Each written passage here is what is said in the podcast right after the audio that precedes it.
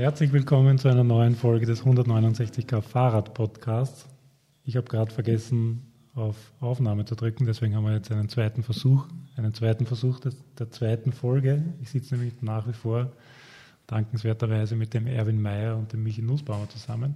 Die zwei Herren, die verantwortlich sind für zwei der tollsten Radrennen momentan, die es in Österreich gibt, nämlich den King of the Lake rund um den Attersee und das Race Around Austria. Danke, dass ihr noch immer da seid. Sehr gern. Danke. Während wir ja vorher über das längste Radrennen Österreichs gesprochen haben, das Race Around Austria, das 2200 Kilometer rund um Österreich führt, reden wir jetzt nicht über das kürzeste Radrennen, aber zumindest ein kürzeres, nämlich die äh, gut 47 Kilometer rund um den Attersee. Erwin, magst du ganz kurz noch einmal, Entschuldigung an dieser Stelle, Na, kein Problem. sagen, wie es begonnen hat? Auf Bierbänken. Ja, unsere erste Ausgabe war sehr spartanisch, hätte ich jetzt einmal so gesagt. Äh, Das war eine Idee, die wir im Vorstand der Atterbecker geboren haben, wo wir einfach äh, sehr rennorientiert waren und wo wir gesagt haben, na, wäre cool, wenn wir auch irgend sowas organisieren könnten und für Massenstadtrennen äh, haben wir sie in der Gegend gar nicht recht ausgesehen und dann haben wir gesagt, ja, was liegt näher, wie einmal rund um den See fahren, weil die Zeiten kennt eigentlich jeder. Jeder, äh, jedes Kind oder jeder Pensionist oder jede Großmutter weiß, wie lang rund um den See fährt und die am Stammtisch auf die Biertische haben am Tisch gehabt, wie schnell sie nicht rund um den See fahren und dann haben wir einfach einen Zahltag gemacht und haben gesagt, äh, wir machen ein Rennen rund um den See und dann weiß man wenigstens, wie schnell die Leute rund um den See fahren. Wirklich, nicht nur am Biertisch. Und es haben sich gleich äh, relativ viele gefunden, die da im, in der ersten Ausgabe mitgefahren sind. Ja, das dürfte ganz gut eingeschlagen haben, weil äh, mit der ersten äh, Ausgabe waren wir sofort ausverkauft mit den 300 Plätzen, die wir gehabt haben. Äh, also fünf Stunden zu 60 Minuten waren 300 Plätze und die waren ruckzuck weg und das hat sich eigentlich nicht mehr geändert, dass wir ausverkauft sind bi- bisher. Wer jetzt, wer jetzt die Strecke kennt oder wer im Sommer schon mal auch mit dem Auto vielleicht rund um den See gefahren ist, der weiß, dass dort mit, mitunter recht viel los sein kann, vor allem wenn es schön ist und die Badeplätze vielleicht auch noch gut besucht sind. Das wird wahrscheinlich nicht ganz reibungslos abgelaufen sein in den ersten Jahren. Ja, äh, das ist natürlich unter Verkehr fahren ist immer mehr zum Problem geworden. Wir haben ganz am Anfang war es nicht so arg oder ich habe es nicht so arg empfunden. Bei der ersten Ausgabe bin ich selber auch noch mitgefahren. Ähm, Ich habe es nicht so arg empfunden, bin dann natürlich etwas langsamer unterwegs gewesen, aber de, ich glaube, es war das Jahr 14, wo wir einen wunderschönen äh, Herbsttag gehabt haben und wo auch Leute zum Teil nur am See waren und auch in die Berge waren und relativ viel Verkehr war. Und da sind die Leute dann alle zurückgekommen und haben gesagt, "Ah, super schön, Rennen, e- extrem geil, aber irrsinnig gefährlich. Und dann haben wir so Geschichten gehört, wie dass Radfahrer in Weireg Autofahrer überholt haben im Ortsgebiet, weil es ja dort bergab geht und solche Sachen und dass äh, Spiegeln von Auto oberbrochen worden sind und dass Bremsplatten passiert sind und und und. Und dann ist irgendwo dann einmal die Überlegung gekommen, ja, was machen wir da? Äh, Was tun wir, wenn einmal was passiert? Und dann ist eigentlich relativ flott die Idee gekommen, wo wir gesagt haben, äh, eigentlich wollen wir das nicht verantworten. Dass wir dann einmal einen Toten haben, nicht weil der im Rennfeeling ein Auto überholt hat und es ist ein Gegenverkehr gekommen. Also, Schnell einmal irgendwas ausblendet oder ausklammert. ja, genau. Und äh, da haben wir gesagt, das Risiko wollen wir eigentlich nicht eingehen. Und wir wissen, äh, das Projekt funktioniert und es kommt gut an. Und wenn die Region das möchte, dann äh, war es auch gut, wenn wir da gemeinsam Richtung Straßensperre gehen. Und das haben wir dann gemacht. Damit wir das äh, gleich erledigt haben, du hast gesagt, du bist mitgefahren, deine Zeit. Boah, Du kannst in dem Fall nicht verlieren, weil der Michi ist das Rad noch nicht gefahren. Insofern, wenn man sagt, jeder muss sein eigenes Rennen einmal gefahren sein. ich weiß nicht mehr, ich glaube 1,13 oder irgend sowas. Also sehr, sehr bescheiden. Aber Michi, du bist den King of the Lake gefahren, oder? Ja, damals noch auf verkürzter Strecke äh, in 1.08, glaube ich, wenn ich mich richtig Ja, erinnern aber kann. sicher mit einem Zeitfahrer nehme ich an. Äh, ich bin in der Zeitverklasse gestartet, mir war das aber ehrlich gesagt damals relativ egal, sondern ich habe das Setup von dem Rennrad so umgebaut, dass ich gesagt habe, da geben wir jetzt einen, einen, einen Zeitverlenker drauf, weil ich habe einfach nichts anderes gehabt und wollte aber trotzdem einfach einmal so ein Benchmark um den Heimatsee aufstellen. Äh, ja, habe alles gehabt, was ein Zeitfahrer hergibt, auf dem Rennradl drauf und bin dann in 1,8 gefinisht. Und man muss wahrscheinlich zur jetzigen Strecken vielleicht noch Minuten eineinhalb dazu geben. So war das dann ungefähr, aber natürlich irgendwie Alulaufradl und die waren dann mit heute nicht mehr vergleichbar. Okay, aber dann mit, mit gesperrter Strecke? Ja, mit gesperrter Strecke ist natürlich dann äh, gleich hurtig losgegangen, sage ich einmal. Wir haben dann die Starterzahl verdoppelt, indem wir das Intervall von einer Minute auf 30 Sekunden reduziert haben. Äh, haben dann aber gemerkt, dass da immer noch sehr viel Luft ist, weil da sehr wenige Leute dann eigentlich effektiv rund um den See auf der Strecke waren. Haben dann das Intervall auf das Jahr drauf auf 15 Sekunden äh, verkürzt und seitdem haben wir halt so gut 1200 bis 1400, wie wir es jetzt haben, durch die Mannschaften weil die sind dann auch erst später gekommen. In den ersten Jahren hat es ja keine Mannschaftszeitfahren gegeben, weil es einfach unter Verkehr zu gefährlich worden wäre. Also das ist erst dann gekommen, wie wir die Sperre gehabt haben und dadurch ist dann die Teilnehmerzahl auch nach oben gegangen. Man glaubt, man, man glaubt ja lustigerweise gar nicht, äh, wie lang es dauert, bis man glaubt, 15 Sekunden Startintervall äh, ist quasi extrem eng. Man glaubt gar nicht, wie lange es dauert, bis man tatsächlich jemanden einholt oder überholt wird. Außer die Leistungsunterschiede sind natürlich extrem. Noch ärger war es ja beim Ra, äh, wo, der, wo der Startintervall zwei Minuten ist, glaube ich. Bei der Challenge eine Minute. Bei der Challenge. Äh, und auch diese zwei Minuten, man hat relativ lange zu fahren, bis man mal jemanden anderen mhm. trifft. Also das glaubt man gar nicht, wie lange diese 15 oder 30 oder in dem Fall dann zwei Minuten dauern können. Die Streckensperre äh, ist, nehme ich, nehme ich an, nicht, nicht ganz ohne Widerstände zustande gekommen. Ich könnte mir vorstellen, dass da, äh, wenn der Attersee ist jetzt bekannt dafür, dass da jetzt auch nicht die, die Ärmsten oder die, wie soll man sagen, da gewisse Menschen wohnen, die vielleicht äh, andere Interessen haben, als äh, einen Tag lang ihr Grundstück nicht verlassen zu können, weil die Strecke gesperrt ist. Ja, das ist, das wie, ist schon. Wie, wie, ist man mit dem umgegangen? Das ist schon ein gewisses Problem. Äh, dem wirst du erst bewusst, wenn du mit der Attersee-Schifffahrt einmal eine Runde innerhalb des Sees machst und dir die Villen anschaust. Da gibt es also eine Villending und dann wird dir erzählt, der wohnt dort und der wohnt dort und der ist das und man kennt eigentlich die Leute, also so aus der Zeitung aus, dann weiß man, wo, was für Leute dort äh, abgesperrt werden an dem einen Tag. man sagt, am, am Wörthersee wohnen die, die reich sind und gesehen werden wollen und am Attersee die, die reich sind und nicht gesehen werden. Genau, so, so auf diese Art und Weise äh, ist es. Natürlich hat es am Anfang sofort Probleme gegeben. Boah, Sperre ist ja Wahnsinn, wo soll man hin, wie soll man da weg, wie soll ich in die Arbeit kommen und, und, und. Wir haben das aber mit der BH und mit dem Tourismus, äh, mit Anlaufschwierigkeiten, sage ich mal, geschafft und es ist, es hat sich mittlerweile beruhigt. Mittlerweile sind alle, alle draufgekommen, was für Perle das Rennen für die Region ist und, und wie einzigartig das es ist. Und dadurch sind auch dann die Probleme mit diesen Personen ein bisschen weniger geworden, sage ich einmal. Aber da hat es schon ganz wüde Geschichten gegeben. Aber es ist die, die, die, gesperrte Strecke ist einer der Haupt- oder mit einer der Hauptgründe, warum quasi das Rennen so ein Alleinstellungs- oder es, es, es ist ein Alleinstellungsmerkmal für das Rennen auf jeden Fall. Mhm nehme nehm ich zumindest mit. Die andere Geschichte ist so ein bisschen diese berühmte Hour of Power. Man hat die, die Strecken, Streckenlänge 47 Kilometer und ich glaube, es hat sich re relativ schnell herauskristallisiert, dass die, die wirklich, wirklich schnell fahren und gut sind, da irgendwie so an der Stundenmarke kratzen. Und jetzt gibt es ja die FDP oder den FDP-Wert, den die meisten Radlerinnen und Radler kennen, für irgendwelche Stammtischdiskussionen oder was auch immer. Äh, und jetzt, sind diese, jetzt ist diese Runde rund um den See quasi so ein, ein, ein echter FDP-Test oder ein, ein, eine Möglichkeit, den FDP-Wert mal auf, auf Realitätswert abzuklopfen. Ich, ich, ich habe mitgenommen, dass das so ein bisschen die zwei äh, Merkmale sind, die den King of the Lake so einmalig machen. Naja, es also abgesehen natürlich vom wunderschönen See und dem rundherum. Und genau, es ist natürlich die Gegend da äh, ganz ein tolles äh, Feature, sage ich jetzt einmal, das haben wir auch mitgekriegt. Das ist was für uns, die zweimal in der Woche rund um den See fahren oder dreimal in der Woche.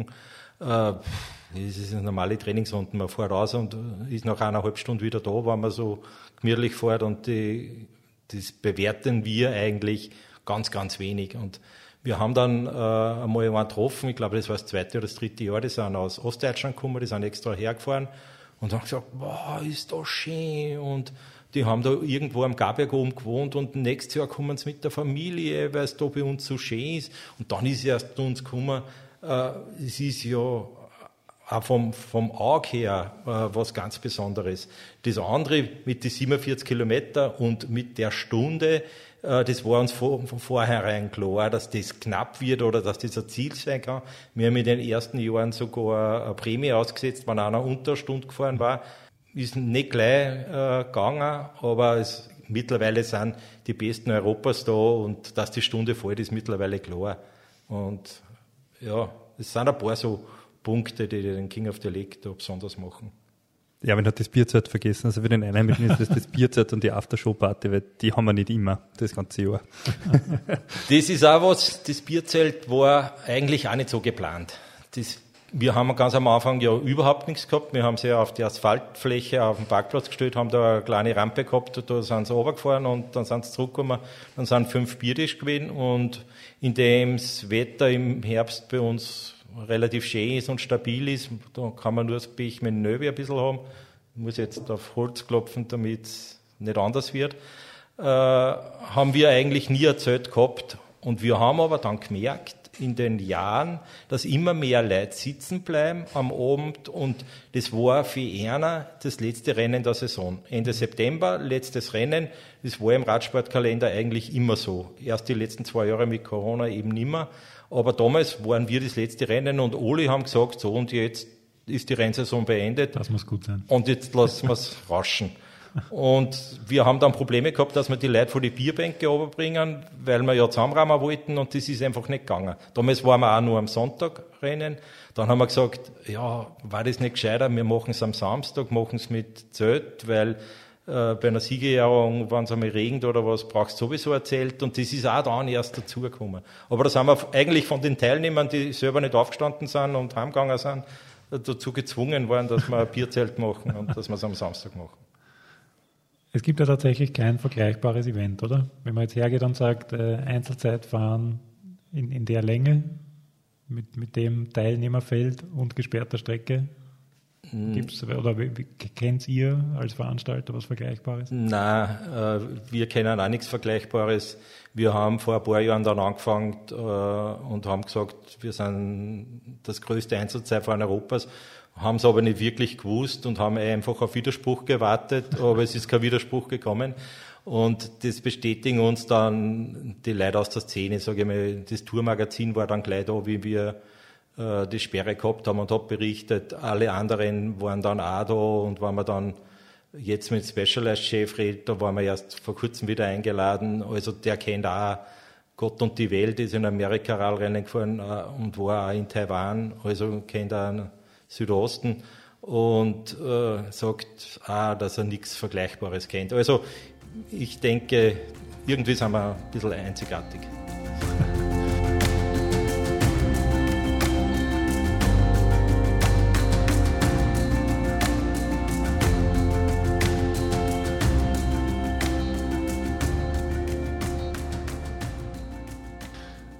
Jeder, der dabei war, wird das, glaube ich, auch bestätigen können. Was, was den King of the Lake auch sehr besonders macht, ist, dass es ist, es ist eine Art Klassentreffen. Ich glaube, im, im Siegerinterview vom letzten Jahr, der, der Tobias Heckel, hat er auch gesagt, genau, irgendwie, es ja. sind, es sind äh, Triathleten da, Radmarathonfahrer, Zeitfahrer. Äh, man trifft sich quasi, also erstens aus, aus allen Kategorien des Radsports, zweitens aus allen Ecken der Welt.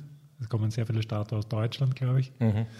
Äh, und, und auch so vereinstechnisch, wenn man sich jetzt Österreich anschaut, ich, ich, ich bin in Wien stationiert, äh, wenn, wenn ich an den Attersee zum King of the Lake komme, ich treffe äh, beim King of the Lake mehr äh, Leute aus Wien, als wenn ich in Wien unterwegs bin. wo, worin besteht der, der Reiz? Und vor allem ist es ja auch toll, dass quasi unterschiedliche Disziplinen sich quasi da irgendwie offenbar einigen können, dass diese eine Stunde rund um den Attersee äh, so was Besonderes ist.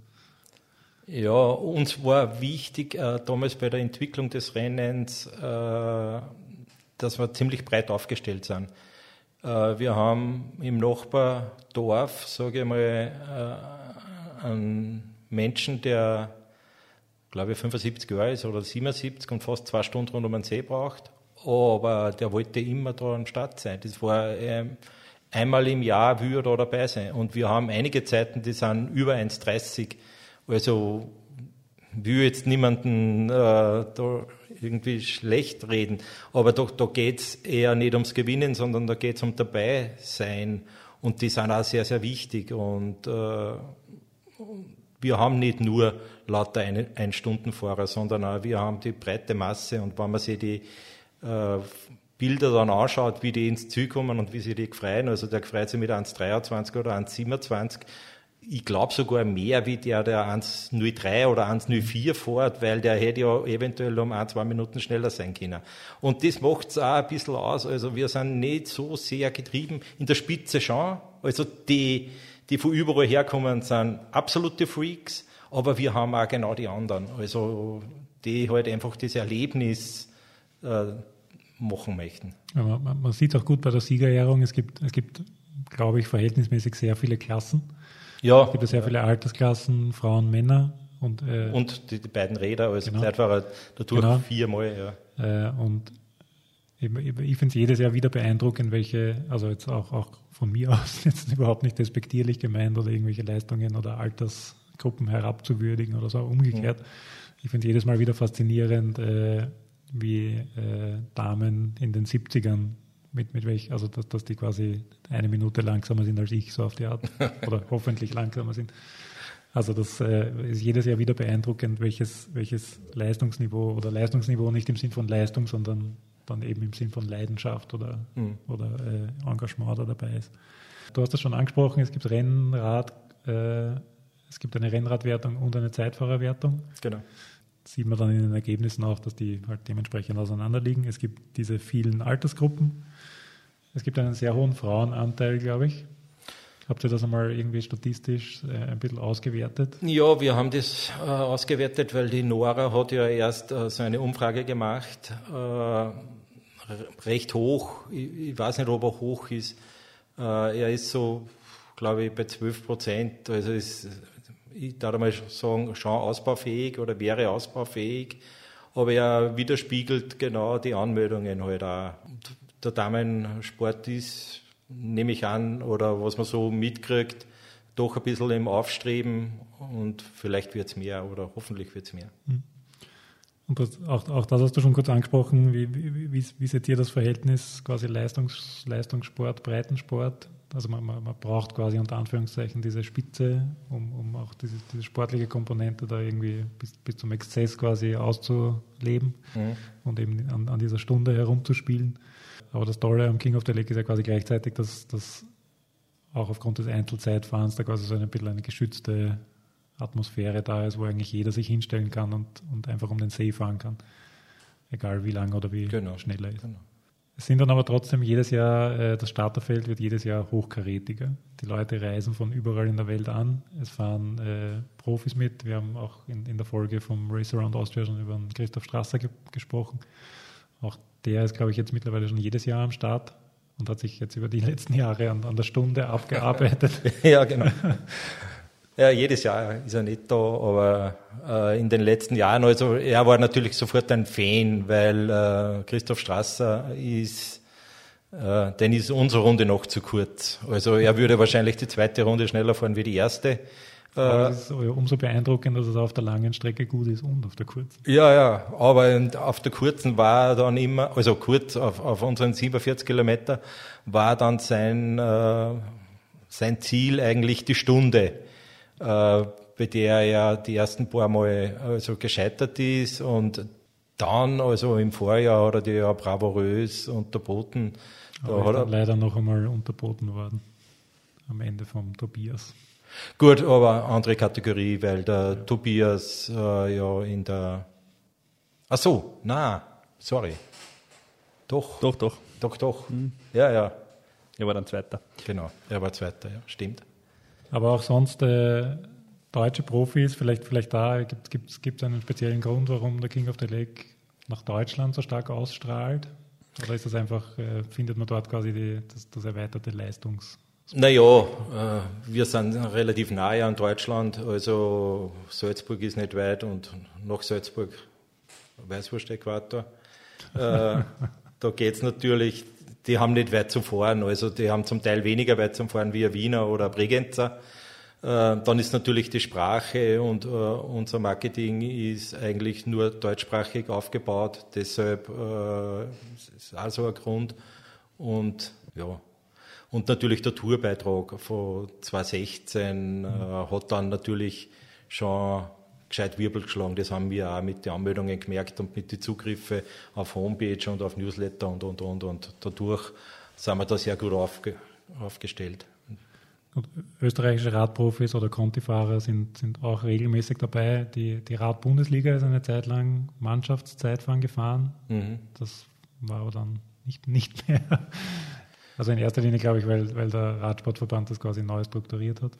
Naja, äh, wir sind da, sagen wir so, wir sind da nicht ganz zusammengekommen mit, äh, mit unseren Vorstellungen. Also ich habe da andere Vorstellungen gehabt wie der Radsportverband. Äh, die zwei Jahre, die sie mit der Radbundesliga da waren, waren, waren super, aber ja. Aber ich glaube, es gibt eben dadurch, dass Profis in der Einzelwertung am Start sind, falls man als, als, als Normalo quasi oder als, als Breitensportler sich irgendwie messen will, oder seine, seine Leistung oder seine Zeiten vergleichen will, dann hat man nach wie vor genug Möglichkeiten. Genau. Es, es war uns dann äh, vorher schon wichtig, also so, wie wir die Sperre bekommen haben, haben wir dann auch angefangen, dass wir Profis anschreiben und fragen, ob sie nicht starten möchten, weil wir eben auch wissen wollten, was fährt denn da wirklich guter rund um den See. Und das war auch dann von den Leuten her, hat man dann gehört, boah, so und so viel hinter dem und dem. Und man hat dann schon gemerkt, dass die Leute aufschauen, vergleichen und sie halt auch wieder nur mal orientieren an dem. Und war eine, eine coole Geschichte, dass wir das äh, gehabt haben. Und dann, wie wir die Bundesliga nicht mehr gehabt haben, äh, dann haben wir, sind wir an die Fahrer herangetreten und haben haben gesagt, äh, ob sie nicht im Einzel fahren wollen, weil natürlich jetzt für einen österreichischen Top-Profi auch eine ganz eine coole Gelegenheit ist, einmal rund um den See zu fahren, ohne Autos, ohne, also top abgesichert, wie eh unser Credo ist, wie beim Giro oder bei der Tour de France. Und ja, und die machen das gern und das merkt man auch. Also das ist es. Und ich denke mal, es ist für einen auch ein Erlebnis und eine, eine coole Geschichte auch für sie. Neben, neben den Wertungen Rennrad, äh, Zeitfahrer gibt es die Möglichkeit, Einzel zu starten, Vierer-Team und seit letztem Jahr, glaube ich, auch ein Zehner-Team. Nein, seit, haben wir jetzt zweimal gehabt. Das zweite Mal, also das zweite Mal haben wir es jetzt gehabt. Das war zum Zehn-Jahres-Jubiläum, wollten wir sich irgendwas Außergewöhnliches einfallen lassen. Und das, dann, ist, das ist geblieben. Ja, genau. Und das waren dann die Zehnermannschaften, haben wir gesagt, probieren wir das zu zehn zu fahren äh, rund um den See. Es ist war, ja, ich habe es noch nie gemacht. Also der siebtbeste, acht, neun und zehnbeste, das werden wie bei jedem Mannschaftszeitfahren die Seite draufzahlen. Also die werden sich ganz schön plagen müssen. Ja, aber das ist dann übergeblieben aus, aus, aus wie, wie waren da die Rückmeldungen? Das war, äh, da geht es ja dann auch wieder, das ist quasi eine, eine, eine neue Disziplin dann. Also als, als Zehnermannschaft nehme ich an, da, also ich bin letztes Jahr im Vierer gefahren äh, mit zugegebenermaßen äh, wenig bis keinem Training vorher, wobei Training ja in erster Linie dann darin besteht, so wie es beim Race Around Austria die Logistik mit, mit Wechseln wäre, wäre es beim Mannschafts-King of the Lake dann, äh, wer, wer fährt wann vorne, ja, wie lange genau. vorne, welche Kommandos macht man sich aus, welche Zeichen macht man sich aus. Ich nehme mal an, dass das bei, bei Zehner-Mannschaften dann auch ein, ein, ein entsprechend höherer Abstimmungsaufwand ist oder komplizierter wird. Ja, ich weiß gar nicht, wie die das gemacht haben. Auf jeden Fall hat man schon gemerkt, die, die da waren, waren lauter große Rallvereine und es waren äh, nicht so, wie wir eigentlich gedacht haben am Anfang. Es konnte ja auch Firmen, Firmenmannschaften sein oder, äh, sage ich mal, Wirtshausgruppen oder sowas und das war es gar nicht. Also da sind wirklich die Top-Mannschaften, die man so kennt vom Namen her, die sind da auch äh, aufgetreten und sind auch sehr gut gefahren. Äh, Wie es dann intern bei den Zehnermannschaften ausschaut, äh, ja, habe ich ja gesagt. Also stelle ich mir so vor, dass das nicht für alle recht äh, Honiglecken gewesen ist. Aber Zehnermannschaften werden weiterhin im Programm sein. Wir haben jetzt äh, wieder überlegt und wir haben es für heuer weiter im Programm, aber heißt nicht, dass es immer so bleiben wird. Muss man schauen. Okay, äh, kommen wir zur Strecke kurz. Äh, ich habe da eine Karte vor mir liegen, allzu kompliziert ist es ja nicht, solange der See rechts ist von einem, passt alles. Hat irgendwann mal, ich glaube, du hast das sogar spaßhalber mal erwähnt, äh, den King of the Lake anders herumzufahren? War das tatsächlich nur ein, ein, ein Ausspruch zum Spaß oder ja, das wäre das tatsächlich eine Variante? Nein, das, äh, ist wie, eigentlich wie nicht. ja auch das Race Around Austria mal äh, gegen die Richtung fahren können. Ja, da gibt es logistische Dinge, die da dagegen sprechen, weil sich in Tirol auch logistisch alles zusammenschiebt dann wieder, egal ob man 1800 Kilometer oder 2100 Kilometer gefahren ist. Das heißt, ich habe dann, kann dann vom einen Pass zum anderen rüberhüpfen, von der einen Grenze zur anderen ist relativ ja. wenig weit und daher hat diese Runde im Uhrzeigersinn schon Vorteile. Okay. Ich glaube, ähnlich ist beim King of the Lake. Ich glaube, es wäre ein komplett anderes Rennen, eine andere ja. Renncharakteristik, wenn man da in die andere Richtung starten würde. Ich glaube, das würden uns die, die Top-Fahrer gar nicht verzeihen. Also ich habe da eine Rückmeldung gehabt, ist zwei, drei Jahre aus, da haben wir nur die Zwischenzeit um einen Kilometer verlegt. und das hat den so aus, aus dem Konzept gebracht, weil er genau gewusst hat, bis dorthin muss er da sein. Und das hat dann nicht mehr zusammenpasst. Und äh, ja, der hat mich dann extra angeschrieben und, und, und. Also ich glaube, die Veränderung, nur, dass man eine Veränderung hat, dass man in die andere Richtung fährt, geht gar nicht. Ich glaube, man sollte es so lassen, wie es jetzt ist. Also Gemacht haben wir es damals, weil die einzige Kreuzung eben Rechtsabbieger ist in, in Unterrach, wo der Radfahrer Vorrang hätte. Damals, weil er nur Verkehr war, also da war es ein bisschen eine Sicherheitsmaßnahme. Und jetzt ist es so eingesessen, jetzt kann man das mhm. gar nicht machen. Und das wäre viel länger. In die andere Richtung. Ja, Außenkurve. Außenkurve, das war ja Wahnsinn. Die Zeiten, um Gottes Willen. Was viele unterschätzen, sind die Anstiege. Also was, was viele unterschätzen, sind die Anstiege, was viele gerne ausblenden, ist der Wind. Das sind die, die, die, zwei Erfahrungen, die ich gemacht habe. Es geht immer recht schnell quasi zum Südufer, äh, da eben, eben Richtung Unterrach zur Wende, wenn man so will. Äh, und dann äh, wird es meistens schwierig oder man kriegt zumindest die Rechnung präsentiert, wenn man bis dorthin schon äh, ein bisschen über die Stränge geschlagen hat. Aber es gibt im, im Deutschen das wunderschöne Wort un, unpacked. Das heißt, wenn man nicht mehr ganz so frisch ist und zum ersten Mal eben merkt, dass das sich vielleicht nicht ganz so ausgeht, was sind die Besonderheiten der zweiten Streckenhälfte? ja, die, die, die, die, kleinen Anstiege, die nominell nicht so schwierig ausschauen, aber mein, mein persönlicher Henker ist ja die, der kleine Anstieg bei Paschallen. Okay. Äh, ich finde die anderen, also es gibt den Anstieg bei Unterrach, bei der Wende. Genau. Der ist klar. Und dann gibt es äh, einen mittelgroßen Hügel bei Paschalen, den ich persönlich am schwierigsten finde, weil er irgendwie so erstens unvermittelt kommt und zweitens signalisiert, also jetzt, jetzt wird es dann tatsächlich schwierig. Gibt es ja super kaum darauf. und dann gibt es natürlich den Buchberg mit der Race Around Austria Fanzone, nur der ist, der ist zwar mit 13 Prozent sehr steil, aber tatsächlich kurz und vor allem, erledigt, jeder ja. sagt, er ist so schlimm, deswegen bereitet man sich auch darauf vor. Naja, es, ich glaube, es ist einfach die Summe. Die, die Sachen du ja äh, gesagt. Das erste ist eben, dass man backt ist, weil jeder im Rennfieber die erste Hälfte oder fast ein jeder die erste Hälfte einfach zu schnell angeht. Und dann kommt plötzlich Anbeckt, Gegenwind und ein paar Hügeln den ersten und zweiten Hügel werden wir nun drücken und das ist wie halt im Radsport generell. Mach einmal fünf aus Ausreißversuche, dann ist aber der Ofen aus und es ist da nichts anderes, wenn du die ersten zwei Hügel gescheit drüber druckst, irgendwann wird dir die Kraft ausgehen. Und äh, das sehen Leute, die nicht von da sind oder noch nie da waren, denken sie, ja, das ist ein Einzelzeitfahren, ja, die paar Bergerl, das ist wurscht. Aber im Endeffekt weiß man, dass nicht wurscht ist und da kommen die meisten dann erst im Rennen drauf. Christoph Strasser hat mir mal im Ziel erzählt, hat er gesagt, naja, bis zur Zwischenzeit unten, wo ist die Steinbach, glaube ich, Weißenbach war er super dabei und dann ist die zweite Rennhälfte gekommen und da war er halt dann einfach hinten scheiß Watt pro Kilo. Äh, das hat halt mit Physik zu tun, dass er mit ein bisschen mehr Gewicht ein Problem hat auf der zweiten Hälfte. Es schaut, es schaut auch am Höhenprofil aus, als wäre nichts. Ja, ja, wenn man genau. sich ehrlich ist. Ja. Aber vielleicht, wenn wir zuerst geredet haben, wenn man die Geschichte in eine andere Richtung erfahren würde und wenn man einheimisch ist am, am Attersee, äh, der Wind wäre in die andere Richtung nur viel größeres Problem. Also wenn der auf der äh, Ostseite reinblasen würde äh, und man dagegen ankämpfen würde auf der Geraden, wo mehr oder weniger die Hügel auch nicht so vom Wind schützen würden, das wäre Katastrophe. Also da würden viele im Ostwind verrecken, wenn ein schönes Wetter wäre. Ja. Das stimmt. Also wettertechnisch und windtechnisch ist es so einfacher zum Fahren wie anders. Und es ist ja auch ein spannender, also die letzten fünf Kilometer, also man, man, durchlebt ja so kurz das Rennen, unter Anführungszeichen auch Seinberg, man, man durchlebt ja auch ganz spannende unterschiedliche Phasen dass man irgendwie eben so, so zwischendrin bei Kilometer 30, 35 äh, kommt es einem, zu mir war es bei mir so, äh, kommt es einem vor, als würde das Rennen quasi nie enden.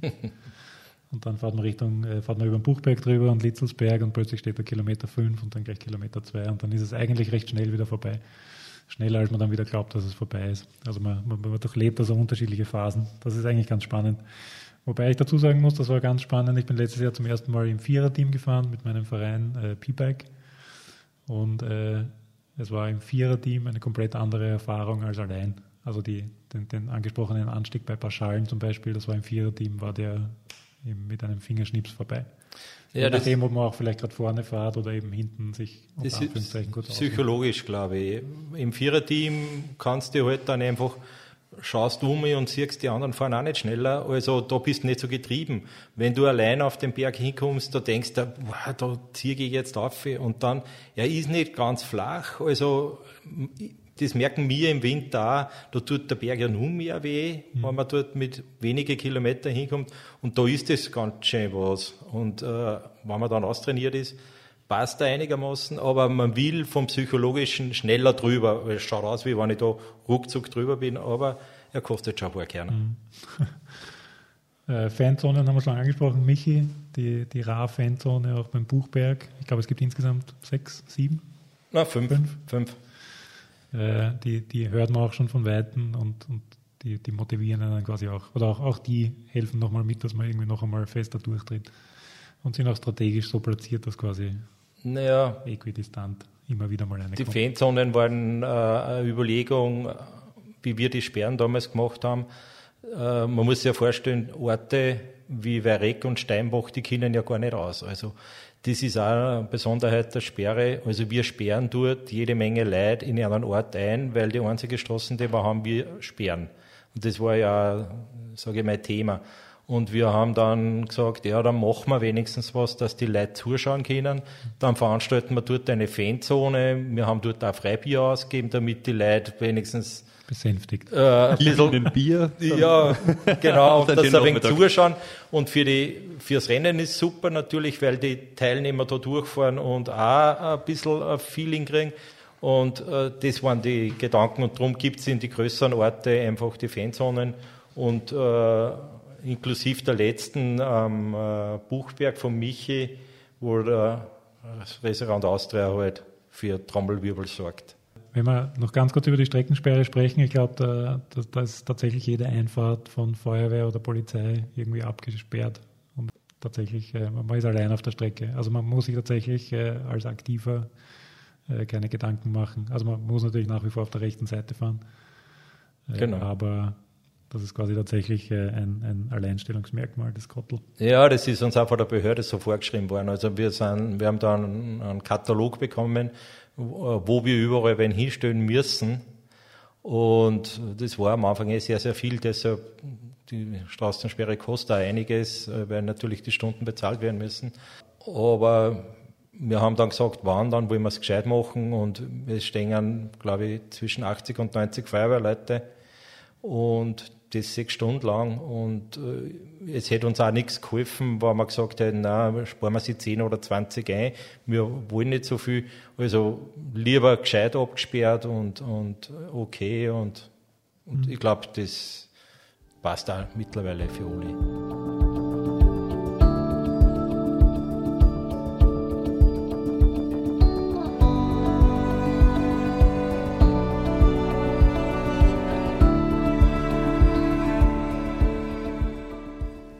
Wir schon kurz angesprochen. Äh, Wind kann man auch durch Windschatten ein bisschen verhindern oder zumindest reduzieren. Äh, jetzt ist es äh, zumindest von, von dem, was ich auch in den letzten Jahren eben im, im Rennen miterlebt habe, ist es mitunter ja auch ein bisschen schwierig, wenn man jetzt tatsächlich 15 Sekunden Startintervalle hat, dass man da äh, nicht einmal, vielleicht manchmal auch tatsächlich unabsichtlich äh, im, im Windschatten fährt. Kann es sein, dass man, also mir ist tatsächlich schon oft genug passiert, dass ich überholt werde und der vor mir dann recht schnell wieder äh, auf, auf meine Linie einschwenkt. Mhm.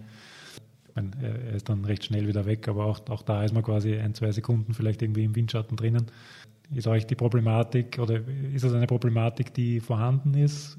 Wie geht, geht man da irgendwie damit um? Es gibt natürlich Marshals, die unterwegs sind, aber ist quasi unmöglich, da irgendwie jeden Fahrer natürlich zu begleiten. Genau, also wir haben 1400 Starter und es ist klar, dass wir nicht 1400 Motorräder mitschicken können. Also es geht natürlich nicht. Äh, wir haben aber natürlich in den letzten Jahren immer mehr auf das Thema geachtet. Wir haben die Anzahl der, der Marshals erhöht und haben auch geschaut, dass wir das halbwegs umbringen. Natürlich wird es immer wieder passieren, vor allem im letzten Streckendrittel. Das hat sich auch mittlerweile herauskristallisiert. Am Anfang ist das kein Thema, die erste Hälfte, also da sind die Abstände relativ groß und dann rottet sie sich irgendwie zusammen ein bisschen und da müssen wir halt äh, schauen, dass wir mit den Marshals das hinbringen.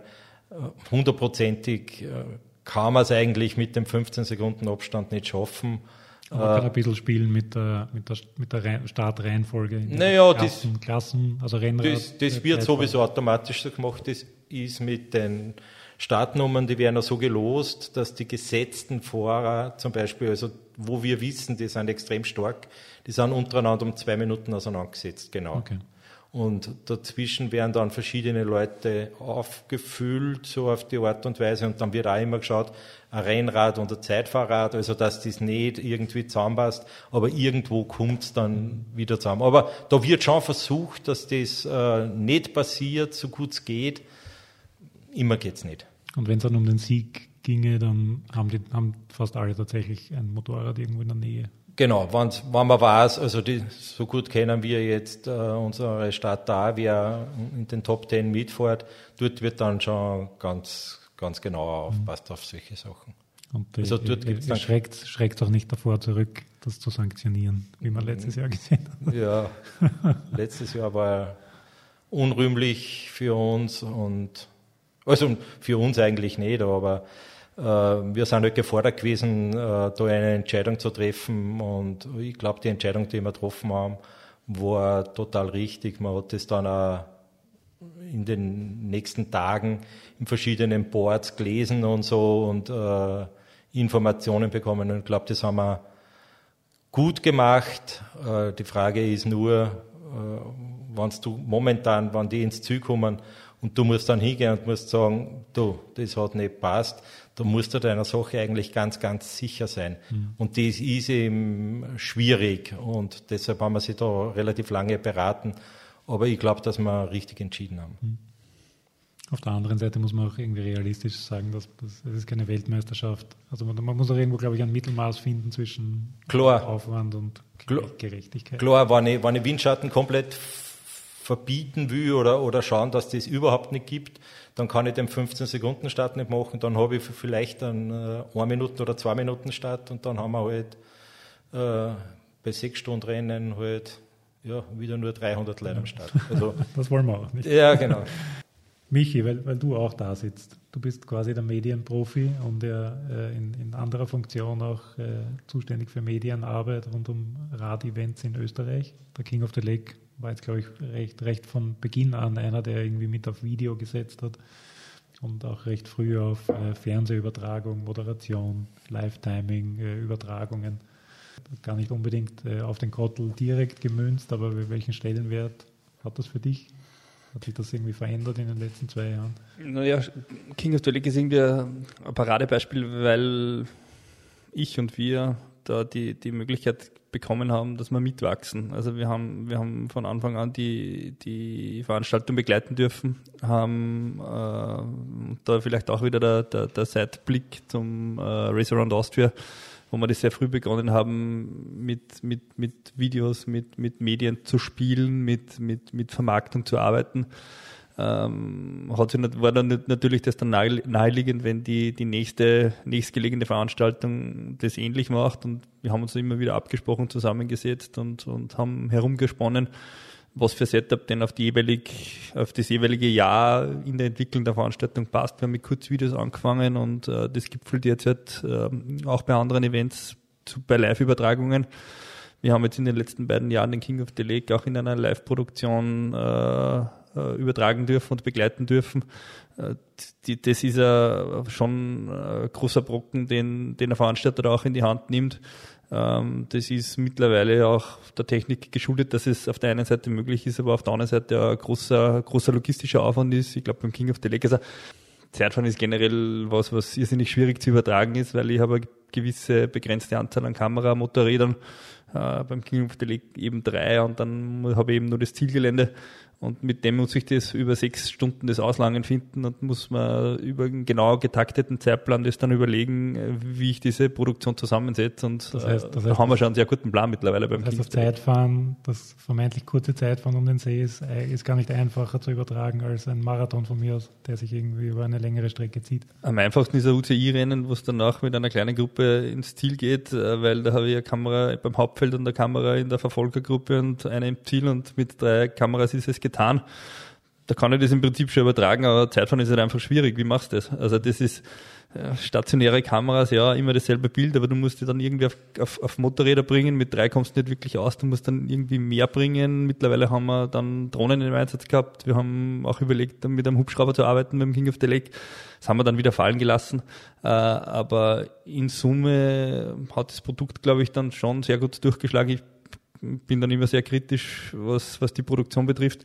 Aber äh, es ist ein super Produkt rausgekommen, das, und das muss man auch sagen, nicht nur ein sportliches Produkt ist, sondern meines Erachtens ja auch ganz stark ein touristisches Produkt und auf der anderen Seite auch ein Produkt für den Teilnehmer. Also ich bin immer sehr stark der, der sagt, wenn man wirklich so ein Medienkonzept auf eine Veranstaltung draufsetzt, wie beim King of the Lake, muss das ein Mehrwert für den Teilnehmer sein, weil der zahlt das Startgeld, der, der, der zahlt die, die, die, die Kosten der Gesamtveranstaltung zu einem Großteil und der muss davon profitieren und muss sie bei dem Event dadurch größer, aufgehobener, äh, geborgener fühlen und, und das dann mit nach Hause nehmen und vielleicht den Mehrwert haben, dass zu Hause die, die Großmutter am Bildschirm sitzt und äh, das Rennen schaut, wo das Enkel gerade mitfährt, fährt. Und Erwin auch für euch als Veranstalter wahrscheinlich viel wert. Ja, ist klar, ist eine coole Geschichte, weil man einen super Livestream hat und wir haben den voriges Jahr mit Eurosport geteilt, äh, also das hat schon Wellen geschlagen und das ja, ist natürlich eine coole Geschichte, wenn man es so machen kann.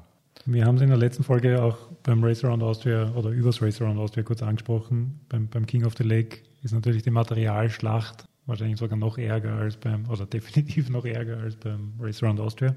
Zeitfahrer, wie wir alle wissen, ist noch einmal eine eigene, eigene Geschichte. Äh, auch da die, also es ist quasi eine No-Nachfrage, aber die, wie, wie, wie, wie nimmt Sie als Veranstalter die, die Materialentwicklung wahr und damit einhergehend auch die Leistungsentwicklung? Es wird alles immer schneller. Es geht bei uns, wir merken es halt vor allem an der Zeit und an, an den Berichten, die man dann dahinter liest und ich meine, der Markus Baranski, der ja selber gewonnen hat und äh, Tiftler perfekt ist. Äh, also da merkt man dann schon, in was für Richtungen das geht und was der alles macht.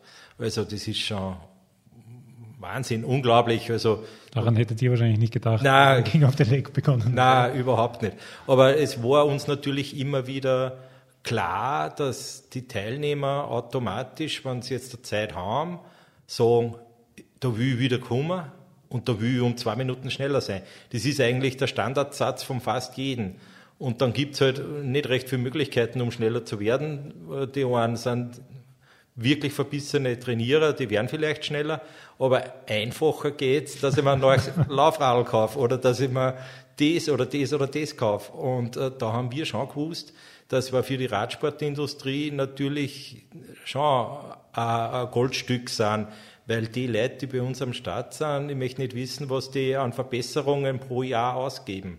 Und das ist natürlich schon äh, für die Radlwirtschaft äh, gefundenes Fressen, sage ich mal. Und ihr, könnt, ihr könnt jetzt so wie die, die Salzkammer gut drauf gemacht, das glaube ich, oder hat das früher gemacht, dass sie abfragen, welches Material in, in Genau, die haben das gemacht. Ja. Durchzählen der Triathleten machen das, also Triathlons, also in, in, in, äh, auf Kona, also in Hawaii gibt es das auch immer, dass man, dass die, die Radmarken gezählt werden, wie viele Räder von welcher Marke da in der Wechselzone stehen und so. Also das wäre schon, also ja, wäre wär spannendes. Also, äh, also das Ergebnis von irgendeiner Salzkammer gut drauf habe ich im Hinterkopf, das wird ganz gut mit dem aktuellen Sport. Wäre spannende Statistik für Bachelorarbeit. Ja, wir waren ja erst beim, bei Specialized draußen und haben mit denen gesprochen und denen ist es natürlich auch bewusst, hm. dass, dass das schon für einen auch ganz gut passt. Dass man nur mit einem Schiff das, den King of the Lake gewinnen kann. Egal, ob man eine neue Zeit aufstellen will oder die erste oder seine Zeit verbessern will, ein Thema ist natürlich, äh, einen Startplatz zu bekommen und da jetzt Werbung zu machen für den Anmeldestart, der, glaube ich, äh, Anfang April öffnet, Achten, ist ja. quasi so ein bisschen Ja. Eulen nach Athen dran. Ja. Das, äh, ihr habt ein bisschen Anleihen genommen am Ötztaler, wenn man so will.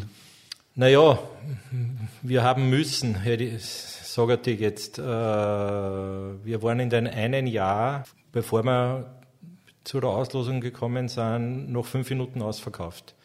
Das war 1200 Plätze muss man sagen. 1200 Plätze, ja, 1200 gesamt, aber Oder Einzel. Einzel waren es dann, sind so knapp bei 800 oder so. Ich kann mich erinnern, wir haben dann gesagt, wir sitzen Sie jetzt bei mir in der Schule zusammen, Beamer, wir werfen das auf die weiße Wand und schauen einmal, wie jetzt die Anmeldung funktioniert. Wir haben sie Freitagnachmittag, wir haben sie einfach Zeit genommen, haben sie eine Kiste Bier gekauft und haben gesagt, jetzt schauen wir mal. Und wir haben mh, noch nicht einmal das erste Bier aufgemacht. Um 15.05 Uhr waren wir ausverkauft. Wie wir so aufgeschaut haben, hat es nur mal so gerattert an der Wand, zack, zack, zack, zack, zack. Und dann sind wir da gestanden und haben gesagt, das gibt's nicht. Und wir haben dann natürlich einige böse Mails bekommen. Ist das, ist das tatsächlich schon so, dass man quasi einen, einen guten Server, also so, so wie man es irgendwie von der Uni kennt, dass man einen guten Server haben muss? Einen auf das ist gedacht worden. Der Markus Lindinger von der Computerauswertung hat extra in Frankreich da einen Server zugemietet Ah, gehabt, wirklich? weil er mit dem gerechnet hat. Okay. Äh, es ist trotzdem ein paar Antwortmails, glaube ich, sind damals nicht rausgekommen. Aber ja, braucht man mittlerweile, weil sonst Absturz von einem Server wäre dann natürlich der Supergau gewesen in der, in der Zeit. Und es ist uns, was haben wir gesagt, äh, du bist nach fünf Minuten ausverkauft, was willst du? Dann haben wir äh, Mails bekommen, wo die Leute sagen, hey, da muss man vom Computer sitzen, das gibt's ja gar nicht. Aber man hat gesehen, dass mindestens 1000 Leute in ganz Europa vom Computer gesessen sind. Also ha, haben wir sich was anderes einfallen lassen müssen. Und die, das war eben dann das Anmeldefenster und sobald du Anmeldefenster machst und nicht willst, dass sich jeder 15 Mal anmeldet, musst du eine Registrierungsgebühr verlangen. Und damit es dann aber nicht heißt, äh, das schieben sie mir jetzt so nebenbei ein, haben wir mir gesagt, naja, machen wir was für einen guten Zweck, was ja auch eigentlich gut passt. Und wir haben das dann dem Roten Kreuz gespendet, die 3 Euro Anmeldegebühr. Und summa summarum fällt uns nichts Besseres ein oder es gibt, glaube ich, auch nichts, was, wie man es machen könnte, damit es nur fairer oder nur Dinge, aber das war für uns eigentlich ein Fairness. Aber kann, kann, magst du sagen, wie viele Leute dann letztes Jahr im Endeffekt im Anmeldefenster sich angemeldet haben? Das waren äh, nur in diesen, Oder un- unter wie vielen Anmeldungen dann quasi naja, die, die Startplätze? knapp über 2000 waren es. 2000. Das heißt, Wo- man ist weit über dem Doppelten. Ja, ja, weit. Also ich glaube 2300 war die Zahl, die dann äh, in der Excel-Liste gestanden ist, aber da war einer dabei, der hat sich selber äh, 478 Mal angemeldet. Und der hat 444 Mal die 3 Euro gezahlt. Ah, das ist schön. Bewusst, nehme ich an. Na, Blödsinn, 144 Mal die 3 Euro, 444 Euro waren es. Okay. Und 178 Mal hat er sich angemeldet gehabt. Also da- das sind so Geschichten, die sitzt halt dann vor der Listen und denkst da, was ist jetzt passiert? Ist da irgendwo was hängen geblieben, wie früher bei einer Schreibmaschine? Aber der muss irgendein Programm geschrieben haben, damit er da überhaupt reinkommt. Weil der war in der Anmeldeliste zehnmal hintereinander und du kannst nicht innerhalb schnell einer, einer Sekunde zehnmal die anmelden. Also das geht überhaupt nicht. Okay. Und gibt es irgendwelche, quasi, f- wenn man so will, Fairness-Mechanismen, dass Ja, ja, sehr fünf- viele. nach fünfmal nicht, nicht drankommen, irgendwie drankommt? Nein, das nicht, so wie es der Ötztaler da macht, mit dreimal nicht, das nicht. Aber wir haben natürlich die Doppelten ausgefüttert. Äh, Der mit die 178 Mal hat nur Chance auf einen Platz und Das andere ist einfach eine Spende fürs Rote Kreuz gewesen. Wir haben dann verglichen Vorname, Nachname, also die typischen Geschichten, äh, ein bisschen andere E-Mail-Adresse und solche. Also da haben wir schon versucht, das alles so gut wie möglich herauszufiltern. Und indem es bei uns keine Ummeldung gibt, ohne dass wir, also die Ummeldung machen wir, er kann den Platz ja nur zurückgeben und nicht an, an irgendwem weitergeben. Das wollen wir aus dem Grund nicht, weil wir nicht auf Ebay einen Startplatzhandel haben wollen oder solche Geschichten. Kann er eigentlich mit zwei oder drei Plätzen auch nicht wirklich was anfangen. Also Und weil die, und die Warteliste kommt tatsächlich zum Zug. ja, ja, die Warteliste kommt dann zum Zug. selbstverständlich. Okay. Deshalb hat es am 1. August nur eine Nachverlosung gegeben. Dann hat sich alles ein bisschen gesetzt. Das ist wie der Schneefall, wann er fällt. Und dann sitzt sie das und das ist auch bei unserer Startliste so. Und dann werden wieder einige frei. Zwar nicht mehr recht viel, aber die, die dann frei werden, sind im August nur mal verlost worden. Und äh, der ganze Aufwand, den wir mit der Auslosung haben, ist durch das, glaube ich, dreimal so hoch, wie, er vorher war. Okay. Aber ja, es ist uns eigentlich nichts anderes überblieben. Das heißt, sag, sag bitte nochmal, wann das, wann das Fenster öffnet und schließt. Äh, Freitag, 8. April, wenn ich das jetzt richtig äh, in Erinnerung habe, und dann zwei Wochen und zwei Tage später, also am Sonntag, ich schlag mich tot, 24. 25. April ist dann der letzte Tag und dann werden die Rechnung glühen und dann Anfang Mai werden wir dann das bekannt geben. Okay. Wer einen Startplatz Ab dann hätte man noch genug Zeit, drei Monate, um die Beine zum Glühen zu bringen. Ja, denke ich schon. Passt. Dann lassen wir es, glaube ich, an der Stelle gut sein. Danke, Michi. Danke, Erwin.